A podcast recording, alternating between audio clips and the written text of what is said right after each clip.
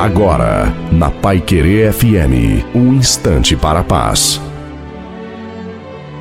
Boa tarde, gente. Sou o pastor Wilson Tuning. Ouça isso. Diz que dois reis decidiram viver em paz, então se reuniram em um campo aberto onde começaram a discutir o termo dessa trégua. Só que atrás de uma moita estava um cidadão que ficou conhecido como vendedor de armas. Esse vendedor de armas logo atirou em um dos reis e quando esse caiu morto, seus exércitos se enfrentaram e uma sangrenta guerra recomeçou. Ei, às vezes na nossa vida é assim também. Podemos estar vivendo ou querendo viver em paz na família, casamento, com amigos, igreja, trabalho, escola, mas atrás de uma moita pode estar um vendedor de armas. É, alguém que impiedosamente vai atirar sem que a gente saiba de onde veio o tiro. Isso pode representar o início de guerras, desavenças e outros conflitos. Precisamos então vigiar sobre a possibilidade da ação desse tal de vendedor de armas. Ele tem a ver com pessoas ou situações que tentam destruir nossos acordos de paz e vontade de superar na vida.